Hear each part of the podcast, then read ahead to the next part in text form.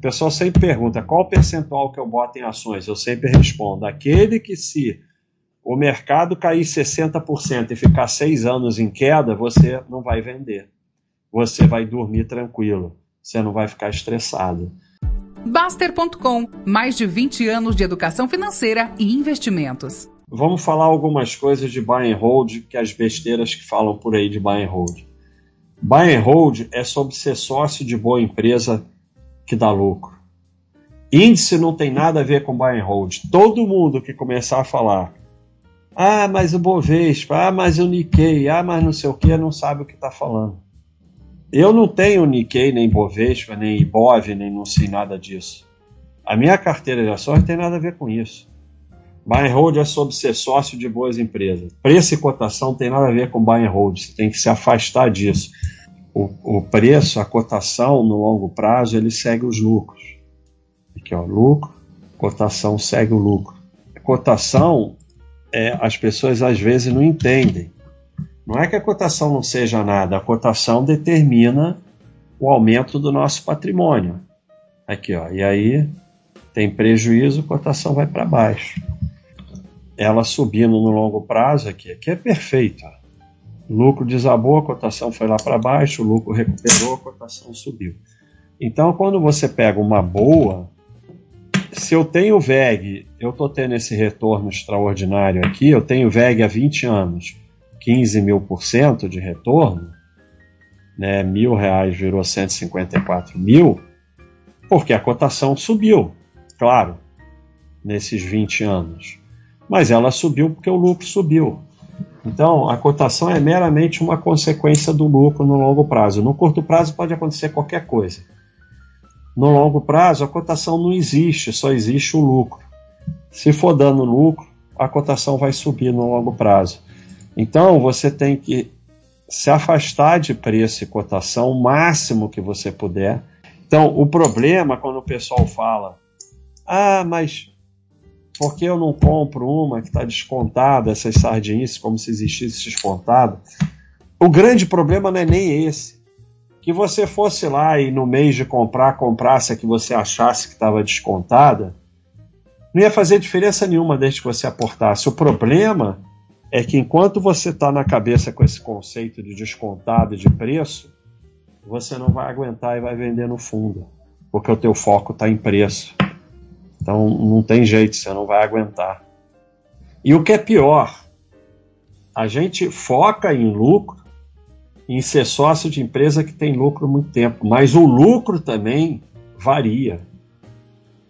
E sabendo que o lucro varia e muitas vezes fica parado, você também não pode ter a mentalidade de sair porque o lucro caiu. Senão você teria saído de todas. Porque todas vão ter período que o lucro cai. Você tem que ter a mentalidade de entrar em lucro e ficar.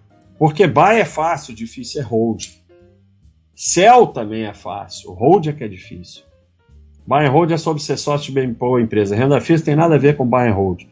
Comparar renda fixa com buy and hold, ou não, tá, não sabe nem o que está fazendo, ou está tentando te induzir a girar. Uma coisa não tem nada a ver com a outra. Em um país que se mantiver como economia de mercado, se não tiver economia de mercado é outro papo. Um país que se mantiver com economia de mercado, boas empresas que dão lucro vão sempre superar a renda fixa no longo prazo. Ou não, te, não existiriam boas empresas. Ninguém ia ficar é, empreendendo ou tendo empresas se é só você botar na renda fixa. A renda fixa no Brasil não rende muito, como falam. A renda fixa rende porque a inflação é alta, o, nominal é alto, mas o real não é tão alto assim, porque tem inflação alta. Então, a renda fixa ela tem a sua aplicação para reserva de emergência, dinheiro com prazo e nos proteger da nossa burrice, porque é um colchão de renda fixa vai diminuir a chance da gente vender nossas ações nesse período mais difícil. Todo espertinho de 100% em ações vende no fundo em pânico. Todos. Todos, 100%. Então, renda fixa é um investimento, ações e buy and hold é outro. Um não tem nada a ver com o outro, não tem que comparar, não tem que ficar medindo é, uma coisa não tem nada a ver com a outra. Algumas vão ficar ruins mesmo que sejam boas. Ou você se conforma com isso e que você vai ter empresas ruins na sua carteira, mas o que importa é a sua carteira como um todo e como um todo ela é boa, ou seja, mesmo tendo 20 empresas que faliram e só 5 boas, o teu patrimônio multiplicou por 60, ou é melhor você não ter ações. Se você não aceita que algumas vão ficar ruins e você fica quieto porque você não sabe se ficou ruim, porque a Vale ficou ruim e depois explodiu, porque a Microsoft ficou 15 anos de lado e depois explodiu, porque a TOTOS ficou ruim e depois explodiu, e porque a Apple deu prejuízo e depois explodiu. Você determinar que uma empresa ficou ruim é apenas arrogância. Não tem como saber se ela ficou ruim. Porque todas as empresas que você pegar, menos Souza Cruz, todas passaram por período ruim, mas Souza Cruz, ela ficou 100 anos dando lucro todos os trimestres. Coisa de doido vender cigarro. Pode ser que tenha alguma outra por aí também. Mas praticamente todas as empresas tiveram períodos ruins. Então é só uma arrogância sua determinar que uma empresa ficou ruim, determinar que a Vale ficou ruim. A sua carteira de ações, mesmo quando a Vale está lá em Brumadinho, a maior parte dela está em lucro.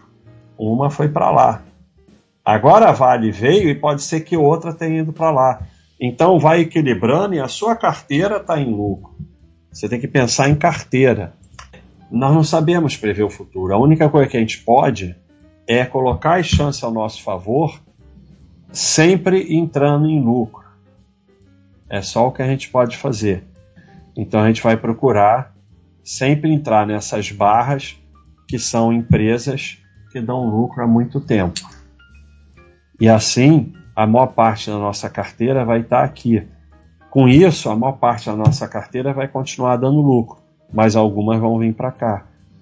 My hold é sobre ser sócio de empresa, se o mercado sobe ou cai, tanto faz, e quanto menos você souber, melhor. Uma das maiores burrices e que mostra um total desconhecimento é quando o mercado fica em queda e os espertinhos começam com. Viu? Olha agora, olha o buy and hold, e agora o buy and hold, não sei o quê, quero ver. Viu? Buy and hold não dá certo. Ou seja, a gente vai comprar ações, ficar sócio de empresa boa, guardar por 20, 30 anos e vai achar que o mercado vai subir todos os dias nesses 20, 30 anos. Então, não tem problema nenhum o mercado cair, nós já sabemos que ele vai cair. Todo mercado cai, passa períodos de queda, tem creche, tem tudo isso.